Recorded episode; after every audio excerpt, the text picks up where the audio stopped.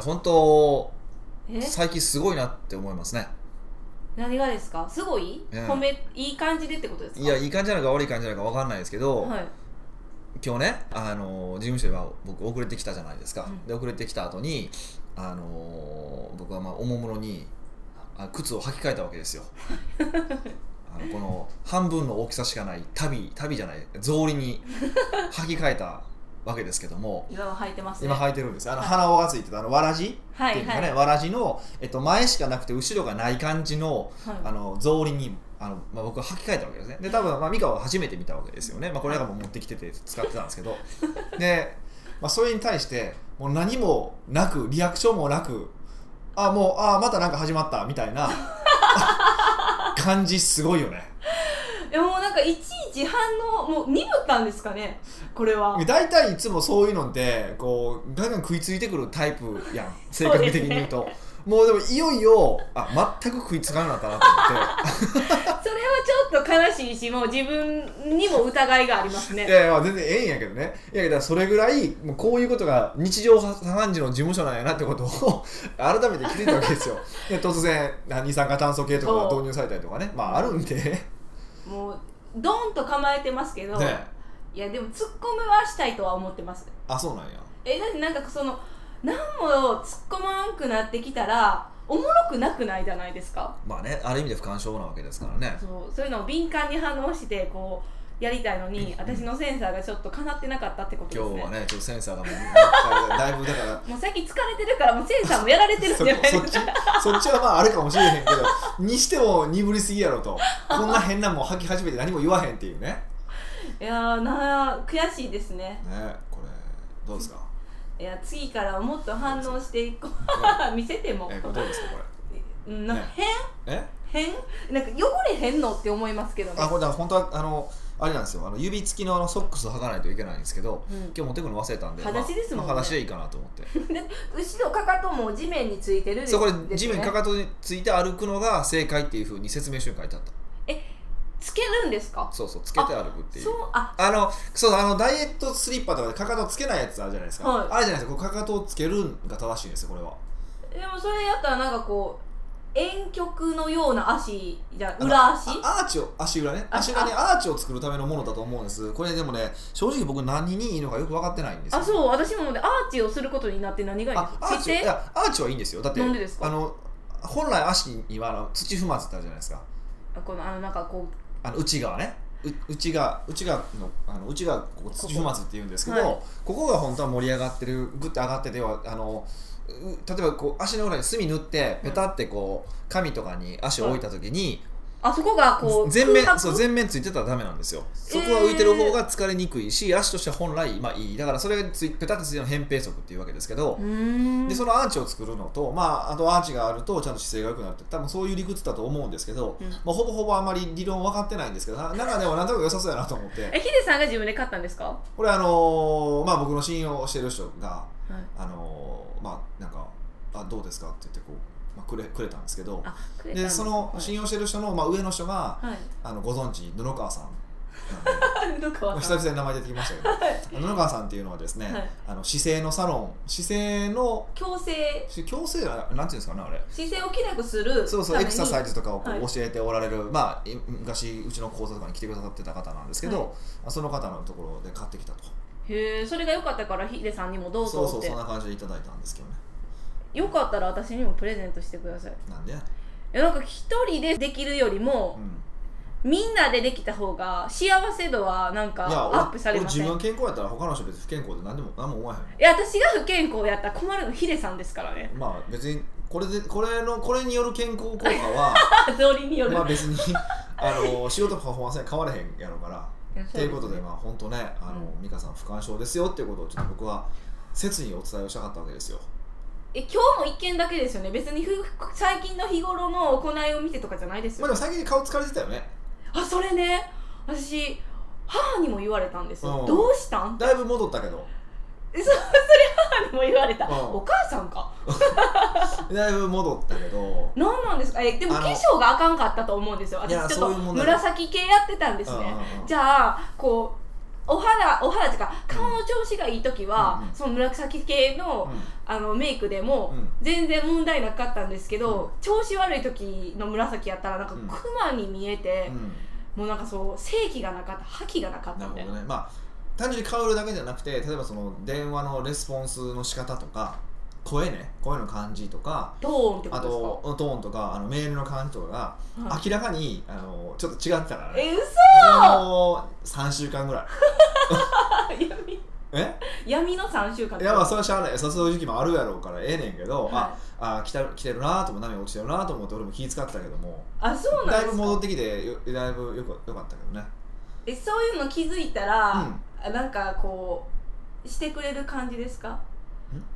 なんか気使って。いやだからフォローはしてたつもりやで俺は。あの本人は気づいてないやろうけどそれはまあそんなもんでさ別にフォローされてる方がフォローされてて気づかへんことの方が多い。それめ分かりよい別にフォローしても仕方がないわけで。でダイレクトには言わないですよね。今なんかお前や顔やばいでとかはないですよね。あそういうふうに言って聞く場合は言うけども別に今そんなもんじゃなかった今そんな感じじゃないからこれ多分時間薬しか解決せえへんなって思うものに関してはもう待つしかないやんへえそういうのってどう気づくんですか？なんでじゃあ私がうん。その、調子悪かったうん。この何週間があるわけじゃないですか。それはどうやって気づいたんですか、なんとなく。でそこは多分みんな知りたがるんですよ。こう私のあれじゃなくてどうやって気づくんやろ？部下に対してとか人とのコミュニケーションの時に。ああそれはだから標準を持っておくことだと思いますよ。だからえ標準？あのー普段接してる時にはい。どういうふうな返答をしてくるのかとか、あー。どういうふうな動きをするのかとか、うん。どんな態度を取るのかとか全部基本標準取っとくわけじゃないですか。はい。でそこで標準がずれる時ってあるんですよ。いやホームポジションというのがあるわけですよね。でホそのホームポジションがずれる時があるんですよ。うんはい。でずれたっていうことは何がおかしいわけでしょ？そうですね。だ変化があってそうそうだからそのでおかしいって気づければ何がおかしいんだろうってもう少し観察すればいいわけじゃないですか。だからその人のそれぞれのホームポジションを知っておく方が大事だと思います対面しないのに気づくのってすごいですよね。だから電話の声とかあの電話の折り返しの例えばあのもっと言うと電話の折り返しのタイミングとか。でもそれってえ遅いとかじゃなくてですか？遅いすぎ遅いもあるよ。え遅い遅いとか早いも遅い早いもある。早いもそれもでも見てないタイミングかもしれないじゃないなんかそう確信犯に私が 遅れさせたみたいな感じじゃなくてあうそうなんやけど、えっとでも例えばそれが1回とかだったらいいけどそれが23回続くとかだったらあの本人は意図してないかもしれないけどもあ多分こういう状態かもなとかそういうのがあるから。えもう隔離操作されてるみた遠隔操作ね。うん。隔離操作っておかしいからね。い よく気づどっか病棟に入れられてるけどね。遠隔操作作。されてるみたい、でそれすごく重要で、はい。あの人と話する時でもすごく重要なんですよ。はい。よくねあの腕を組んでたらうんあのこう相手の話を聞いてないとか拒絶の反応だっていうふうに取る人いてる言う人いてるじゃないですか、はい。あれ嘘なんですよ。え嘘？嘘って言い方してるとおかしいんですけど、まの嘘論が出てきた。僕そういうの好きなんで。あのなんていうかな。結局もともとちゃんと落ち着く人落ち着くポジションそれがホームポジションって言うんですけど、はい。それが例えば腕を組むのが落ち着く人って言ってるんですよ。例えば僕そうなんですよどっちかっていうと腕組むのが落ち着く。腕組んで人の話を聞くのがあの割と落ち着くタイプなんですよ。だから多分結構腕組んで話聞くこと多いと思うんですよ。うん、それすら気にしてなかったまあ、ミですカドはもう関係性ができてるからあんま気にしてないと思うんだけど、でも外ででも人の話聞いて絶対これあかんから絶対せえへんねんけど、うん。でも逆に無意識にやってはる人もいてるわけですよ。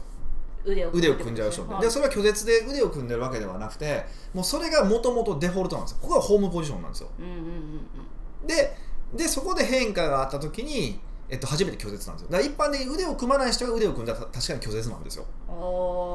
なので実はもともとがどの状態なのかを見ておくこともすごく重要なんですね。でみんなその腕を組んだらとかあとなんか右見たら未来で左見たら過去のことを言ってるとかなんかどどっち見たら嘘ついてるとか,、うん。そういうふうに言うんですけどそれ実は全部間違っててもうそもそもホームポジションをもっと知りましょうってことなんですよ。えそのホームポジションの知り方は、やっぱり何回もお会いすることしかないんですか？とか観察するしかないですよね。それはもう仕方観察する以外の方法はないので、うーん。うん、でもそれぞれ癖があるから少なくともマネジメントしてる人に対してはそれを知るのは簡単なわけじゃないですか。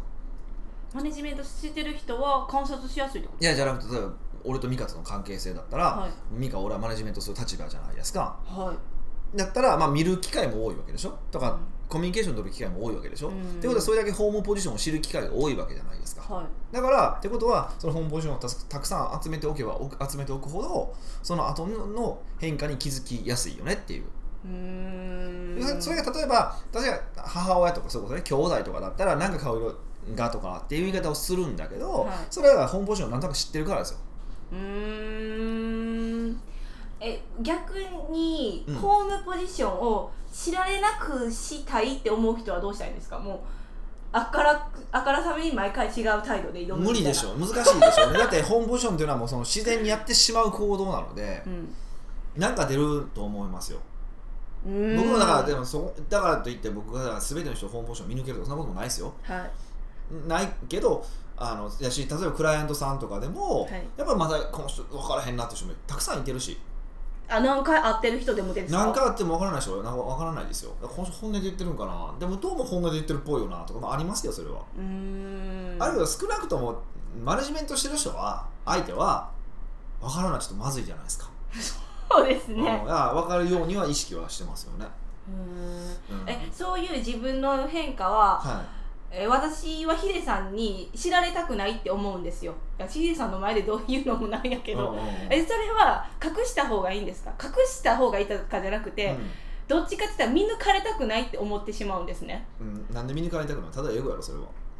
エゴって何？自分のわがままってことですか？うん見抜かれたくないあそうそうそうそう。だけただそれだけの理由はないやろ別に。見抜かれたくないっていうことが理由やろ。えなんかこうそうですね。なんかさっき言ってるみたいに、うん。え遠隔操作されてる感じがしいてや操作はせえへん操作じゃないんですけど。なんかこう全部分かられたら、も、なんかこう恥ずかしいというか、うん。なんかこうどうしねいや,、ね。全部いや全部はもちろん分からへんよ。そんな分かるわけないやん。人の心やねんから。だからもしかしたら今うん。こいつ殺したのかと思ってるかもしれへんやん。思わない。それは分からへんやん。それは分からへんよ、だうん。からそれは分からへんけれどもうーんねだから。隠したい時だってあるじゃないですか。隠せよってうまく。いやそれはどうなんやろうね。いや、うん。少なくとも俺はちゃんと、なんとかまあお客さんもクライアントもそうだし、えっとまあ、ミカとかも含めていろんな子会社の社長とかも含めて、えっと、そういうのを見ないといけない立場だから見ますよそれは。そうですね。ここで逆に例えばだはからだから例えば、はあのまあ、今回その見えないフォローをしてたわけですけど、い。その見えないフォローしてくれて多分してなかったらめっちゃ腹立ってますよ。僕のこと、そうですね。うん、多分腹立ってるんですよ。普段ならやられてもいいことをその調子悪い時にやらないだから例えば体調悪い時になんかいっぱい頼まれたら腹立つでしょ？例えば。もあうしんどいじゃないですか。しんどいねんと思うじゃないですか。あ 連絡してしてくれんなって。なるじゃないですか。それと同じことでそうなるじゃないですかそれうんは。だからそそういうもんなので、あじゃあこう不調の時期をうん。乗り越えられたの早く乗り越えられたのはそういうヒデさんの目に見えないフォローがあったから私も再起が早かった早かったってことですいかやそれは知らないです。それは分からへん。あそれは違う。早かったか遅かったかだって AB テストできへんから分からへん そこまで AB テストしないでくださいよ 私にまで。できへんけどでも少なくともあのその間にどうしのごかを考えるやんか。だから例えばやっぱり仕事の例えば進むスピードはお自分の思ってるより遅くなるわけやんか、そうですね。うん、でそれはまあもうしゃあない話やから。っうん。て思ってるけどね、うん。はまあでもよく私がなんか話し込んだ時にはどうでもいい話じゃなくていうんそういう時はちゃんと話聞いてくれるのがすごい嬉しいなっていうのは気づきました。仕事ですよそれは。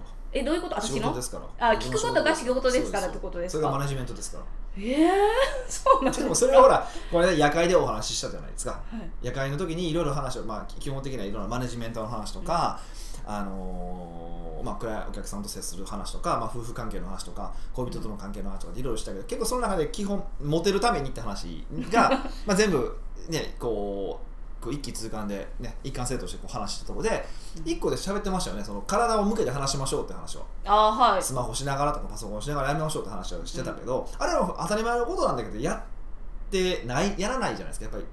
どうしても仲良くなればなるほどスマホ見ながらってやっちゃうじゃないですか。あーそれ言われて気づきました。そういえばヒデさんってちゃんと向いてくれるしなんかこうながら作業する時はきちんと断り入れるなみたいな、あうん。俺やってるけど話してみたいなちゃんと聞いてるからみたいなのを言ってくれるなっていうのを気づきましそれがしそれが仕事なんですよ、たえ私って対比する対象があまりいないじゃないですか。だってヒデさんがメインやしみたいな、えまあまあママネージャー、ねまあ、あんまマネジメントされた経験もあんまりないもんね。まあないことはないやろうけどねそのバイトとかもあったからしやけどまあせやね、そこまで高度に考えてやってる人はまあいてないやろうしね、うん。でもまあそでもそれって要は要は人として当たり前のことをやればだからマネジメントってはい。すっごいこう難しい複雑なものって考えがちなんだけど確かにそれがねなんか30名40名のマネジメントとかになってくると、はい。またちょっと違ってくる部分はあると思うんですよ。もちろん満単位の人とかね。でも少なくともまあ10人とかだったら1対1でなんとかなる距離じゃないですか。はい。その距離感の時になんか難しいマネジメント理論じゃなくて人として当たり前のことをしたらえしたらと思うんですよね。その前に。にでもよく考えたらそのこの間のその夜会で危ない夜会の中でお話をした、えー、とその向か人に向いて話をしましょうとか何かやってもらったらありがとうって言いましょうとかね。はい。あの話をしてたじゃないですか、あれって意外としてないんですよね。だから言わ言われてでもほとんど言われたらあそうやなと思うけどやってないんですよねだからや,、やればいいやんってだけの話なので、まあ、ぜひあの結構マネジメントの僕はある意味それが極意なんじゃないかなと思ってますけどね。うん、それ以上大きくなった時はちょっと僕もねなんかすなんか数百名ぐらいマネジメントした時ありますけどもう意味わからなかったですからね、数百名？うん、あ数百名。70名ぐらいね。70名ぐらいの、70人もマネジメントするってすごくないですか？そんな役所えあのこう責任者やったんですか？全然職とかはそんな感じでしたよ。へえ全国にねフランチャイズがあったんで分かんなかった。でも全然何か何が何だか分かんなかったですけどね。でも、うん、まあでも基本的にそういうことだと思います、はい。なのでぜひあの人と話をするときは、い。その人の方向に体を向けて話をする。はい。そしてとりあえずありがとうって言っとく。とりあえず？この2つね。この2つが極意。とりあえずやってみていただけるといいかなというふうに思います。はい。北岡秀樹の奥越えポッドキャスト仕事だけじゃない人生を味わい尽くしたい社長を応援します。改めまして北岡です。ミカです。はい。では今回のご質問を。はい、うん。ニックネームうん。骨っこさんです。ほ。う久しぶりですよね。骨っこさん。一回取り上げたんです。かありましたよね多分ね。はい。はい、この時のねあのトップ画像をはい。骨っこさんやからその犬と骨を投げてる画像にしたらヒデさんにもっとなんか関係内容に関係ある画像1000回なって 電話来たのがすごい覚えてるんであすよ、ね、そうなんや。そう関係確かに関係ないもんねなんでそれなんやろうってめっちゃ考えたからって言われてよう見たらなんか犬走ってるみたいな。なるほどね。はいすいません、はい、なるほど。なかなかジョーク聞かしすぎたわけですね。北岡さん美香さんこんにちは。こんにちは毎週金曜日の移動中に奥越えポッドキャストを聞くのがすっかり習慣となっています。素敵。ありがとうございます、またいつも理路整然とお話しされている北岡さんのスタイルには自分自身も意識され勝手ながらもいつも気を引き締められています。うはい。ありがとうございます。まあ意識させられやけどね。はい。ありがとうございます。そんな北岡先生にお聞きしたいのですがえ。それは適材適所についてです。なるほど聞きなじみのある言葉ではありますあるのですが、うん。組織の中でどうすればうまく適材適所を活用できるのでしょうか。うん。また判断基準となるポイントなどがありましたらぜひ教えていただきたいと思います。どうぞよろしくお願いします。なるほど。さっきの前半戦にもなんか触れてたようなまあ、内容ですね。マネジメントの話ですもんね、近いですもんね。適材適所、まあ、あんまり複雑に考えると難しいんでね適材適所です適か材適所ってまあまあいろいろちょっとこの辺お話ししたい話でなんかもうあっちこっち行きそうなんでなるべく整理してお話ししようと思ってるんですけどはい。あのまず多分人のシンプルでいくと、えっと、職人型なのか、えーコミュニケーション型なのか。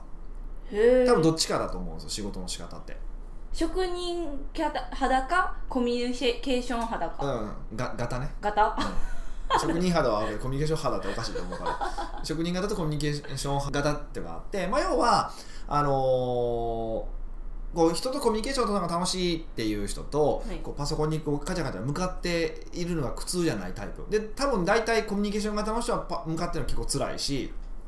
うん。で逆にこの職人型のこうパソコン向かっているのが得意な人ってコミュニケーションするのが結構難しいと思うんですよ。まあ一般的にはですよ、はどっちかというと僕はあの両方ともあるタイプなんで、まあ、珍しいタイプなのかなと思ってるんですけど、まあでもいて,、まあ、いてるんですけどね。でもそれが多分なんていうかな、まあ、10-0じゃないと思うんですよ。73とか37とか、うん。まあ、比重はあると思うんですね。はい。だから僕結構そこは意識はするようにしてます。比較的。えっと、その子がコミュニケーション型なのか職人型なのか。そうそうそう。向かってられるのかっていうことはちょっと意識はしてて、はなるべくその人がそっちにこう自分のその適性に近い方の仕事が増えるようにはなるべく意識しようかなというふうに思ってます。うん。ある程度。はい。ただやっぱりあの小さな会社なので、うん。そういうわけでもいかない部分もあるんですよね。あの要は仕事の量って限られてるこう、まあ、枠があるわけじゃないですか。で、はい。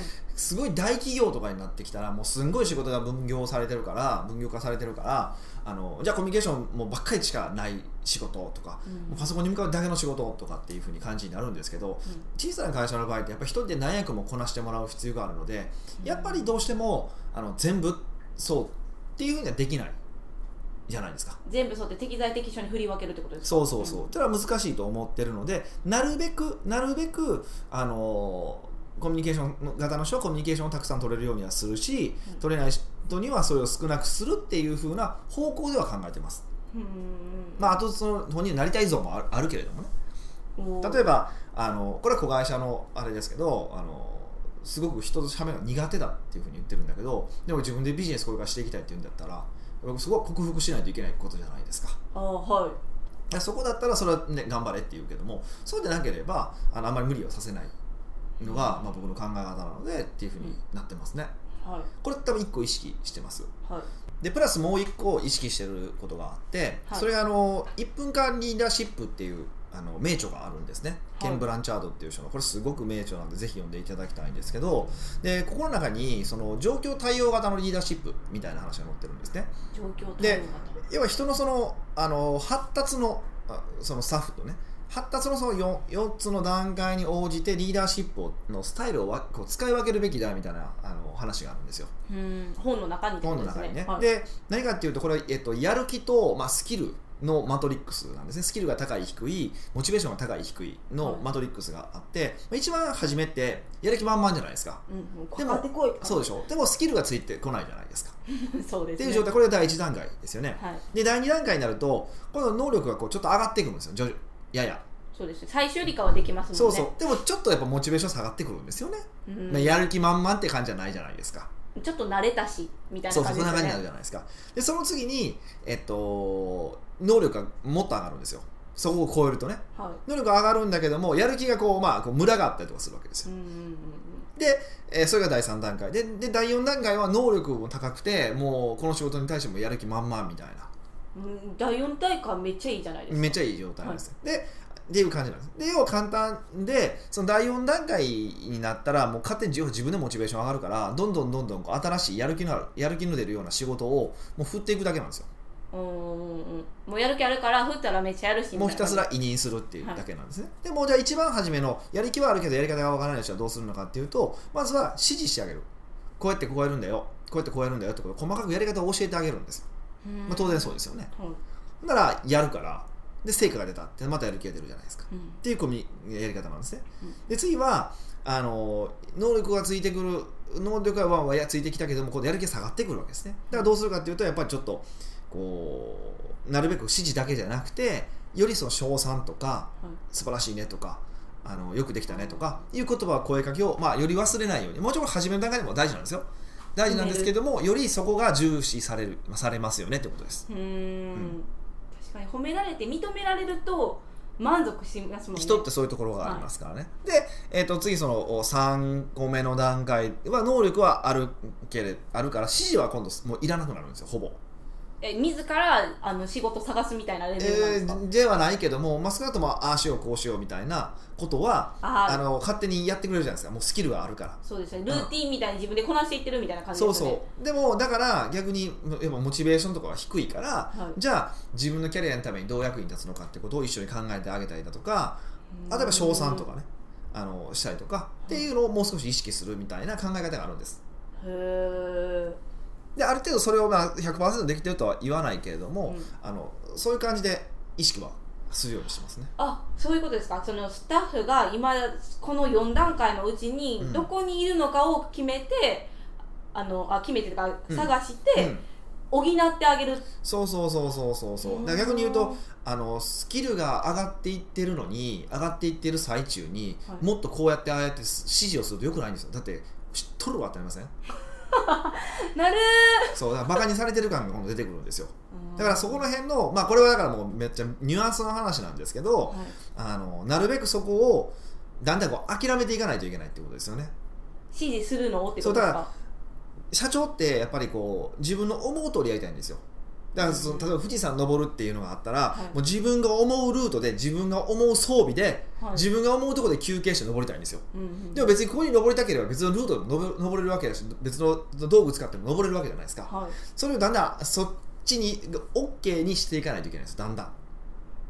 もう最初はやっぱりあの教えてあげてるけど。そうちゃんちゃんと自分のルートを教えてあげなあかんけども、うん。途中からいやなんでも向こうその教えてあげたってもこのルートはいいかもってやっぱやっちゃうんですよ人って。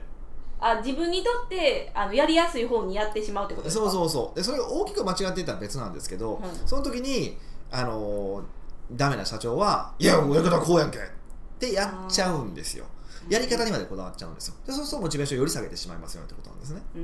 なのであのそこだけちょっと意識すればいいんじゃないですか。とであとはもう賞賛もありがとうとかねよくできたねとかそういうのは声かけだけすればいいだけだから、うん。っていうことなんですよ。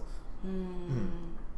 こここの辺は結構シンプルなのかなっていうふうに思います。だからこれはちょっと意識をすると、まあ、少なくとも、まあ、賞賛はどの段階でもした方がいいと思うからはい。してもいいけどもその指示の仕方あのプロセスをもうやたら重視するのかそれともゴールだけ意識すればいいのかっていうのはそのスキルによって違うからはい。自分ある程度決めておく必要があるよねと。いうことですね。えこのその話は、うマニュアルとかの作業の話ではないからですか？マニュアルとかやったらやっぱこう1から10までこうやることが決まってるじゃないですか順番も、それに背く話やったらマニュアル通りにせよっていう話になるじゃないですか。えっとね、マニュアルのことに関して言うとこれマニュアルのところで僕はいろいろ話してることなんですけど、はいマニュアルっていうのはあくまでもできない人のためのものなんですよ。だからゼロの人を60点までとか70点までするのはマニュアルがいいんですよ。でじゃあ70点超えました。でその時に超えた時にもう70点でいいやって子もいてるんですよ。もうできたからこう自分は満足そうそう。でもそこで超えたいと思う人とか意欲がある人は何をするのかっていうとマニュアルを飛ばし始めるんですよ。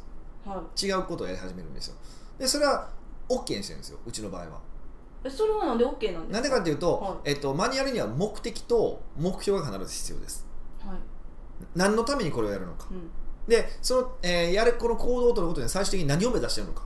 ってい。う目標この2つがあればいいんですね。で最終的に言うとこの目標と目的を達成するためにこの行動を取ってるわけじゃないですか。はいってことはそのマニュアルの行動をね、だから目標と目的さえ達成できれば最終的にはここの行動は取らなくてもいいっていうのが僕の考え方なんですよ。ああ結果が生きたどる結果が OK やったら別にどうでもいいよみたいな。そう。でもただしその目標か目的がどっちかが外れたようなことが起こるとするじゃないですか。はい。起こった時にその時に起こった時に、えっとマニュアル通りやってなかったら僕は怒りますなんでマリア通りにやれへんねんみたいな。じゃなくてマニュアル通りやってないからこうなったんだよねってことです。でも逆に言うとマニュアル通りやってこの目標と目的が達成できないんであればマニュアルが悪いんですよ。そうでしょ？うんはい。で、まあ、当然慣れてくれば違うやり方ややりたくなるのもそうだしそこにこだうん僕がこだわっても仕方ないじゃないですか。マネジメントする上で。マニュアル通りにせえやみたいなそうそう。だからそういうかんことですね。今のマニュアルの話でいくと。っていうふうに考えてもらうとすごく分かりよいんじゃないかなっていうふうに思います、はい、でもう一個はい3つ目。もう一三つ目個あの意識してることがあって、はい。何かっていうとそれはあのこう得意不得意その人の。業務に対する。そうそうそうあ得意不得意っていうのがああるのでそれを見極めるっていうのであの私が進めてるのはストレングスファインダーですね。なんか昔やった企画がある。やりましたよね、はい。やりましたよね。あのあのストレングスファインダーっていうのがあるので、はい検索して出てきます。でテストも受けられるんであの基本全員に受けてもらってます。うんでどういう適性を持ってるのかっていうことをあの、まあ、テストして分かるっていうやつなんですね、はい。でそれでやっぱやってもらいますね。うーうん。そういうのでその子が何がいいよくできるのかっていうのは見といた方がいいんですか、ある程度はこあこういう思考があるんだなってことが分かっておくと、はい。あのー仕事を任せるときに同じ仕事の任す仕事を任せるときとかでもはい。どこにこう焦点を当てればいいかが分かるじゃないですか。うんうんうん。例えばそのコミュニケーションに喜びを持つタイプとえー私が持ってるのがその最上志向っていうのがあって、はい。あのまあ、要はより高みを目指したいみたいな感じのだったら同じ例えば、えー例えばセミナー懇親会の運営をしてほしいっていう時に、えっとコミュニケーションタイプの人だったらもうどんどんコミュニケーション取ってあの仲良くなってねでいいわけじゃないですか。はい。でも最上志向の人だったらいやこのこの懇親会でもってこういうふうな結果を上げたいと思ってるとでこういうふうな結果でこういう満足度を高めるために行動してほしいと思ってるからよろしくって言った方がいいわけでしょ？はあすごいですね。同じことで言うけど内容が違うんですね。そうそう違うじゃないですか。それはどこにそのフレームをかけるかだけの話ですけどっていうのをちょっと意識するとまたいいと思います。楽しそうですね。マネジメント。あのーいあ楽観的ですか？いや辛い人には辛いと思いますよ。で人が好きなタイプが自分はほんま完全に典型的なコミュニケーションタイプやから、はいあの楽しそう楽しそうとか好きだと思うし多分できると思うんだけど、はい。あのそれは人による。うん。うん。でもでやりたいけどこう発揮するあの部下とかがいない。めっでちゃ面白くないですか？えっと、その話でいくとねその、はい。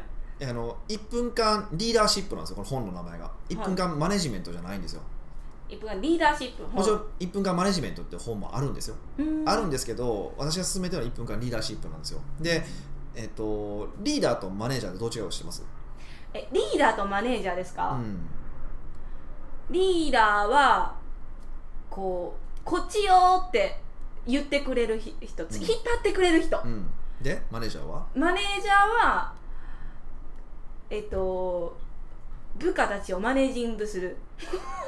全然なってないけどマネージャーはマネージメントする人リーリーそれリーダーはリーリードする人って言ってるの。同じことだからね。それ 日本語になってないからね。でかで漢字的に言うと、はい。こうなんですよ、えっと、マネージャーっていうのは仕事として人の管理をしてる人なんですよ、仕事として人の管まあ、理,、管理もマネジメンントなんで、まあ、要は人の上に立つっていうことを仕事としてやってる人なんですよ。